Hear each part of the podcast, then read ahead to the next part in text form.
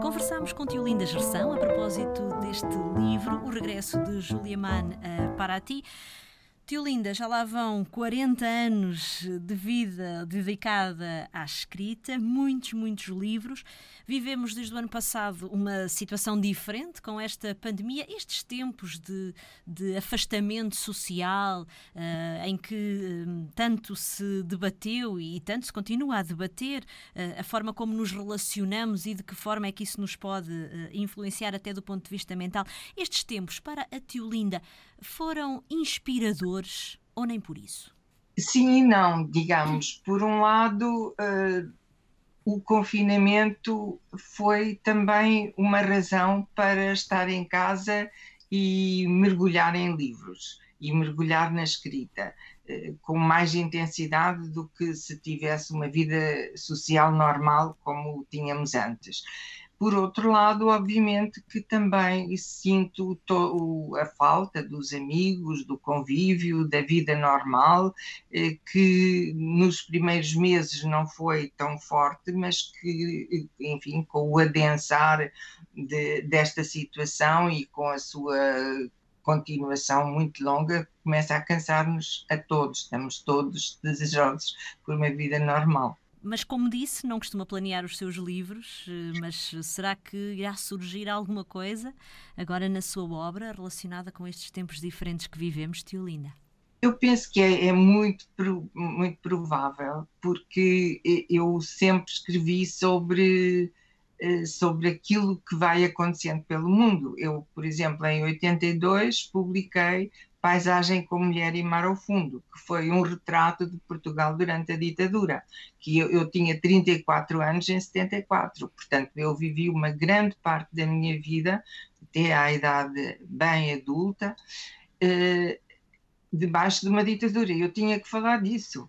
Claro. Eh, portanto, o, o, esse livro surgiu... Eh, como uma necessidade, como uma coisa imperiosa. Eu teria que falar disso.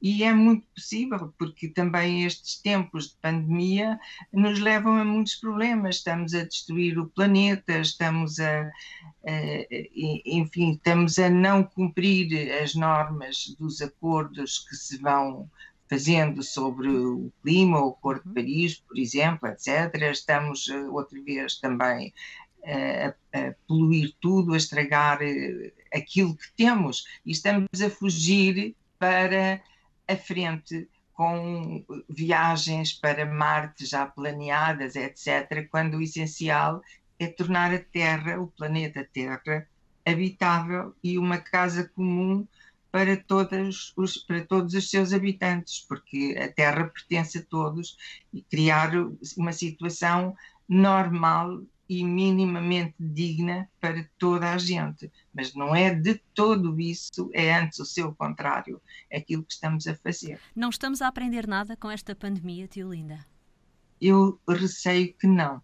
Tenho, no fundo, eu acho que uh, o género humano uh, precisa de ser uh, controlado e fiscalizado porque em todos os países há a tendência para os mais fortes dominarem e explorarem os mais fracos. Repare que o, o, não me lembro do nome dele, acho que é Musk ou coisa que o valha, eh, daquele programa da, da eh, das viagens espaciais de Tesla, etc., uhum. esse grande eh, milionário, ele diz: vamos colonizar Marte.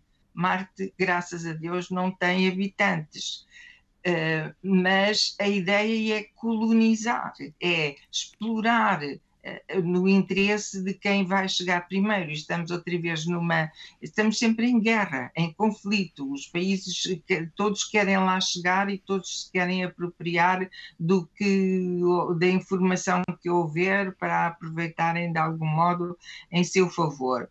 Portanto, isto é equivalente o paralelo àquilo que aconteceu na época dos descobrimentos. O regresso de Julia Mana para ti, de Tio Linda Gerção. A edição é da Porto Editora. Tio Linda, muito obrigada por ter estado connosco ao longo desta semana. Boas leituras.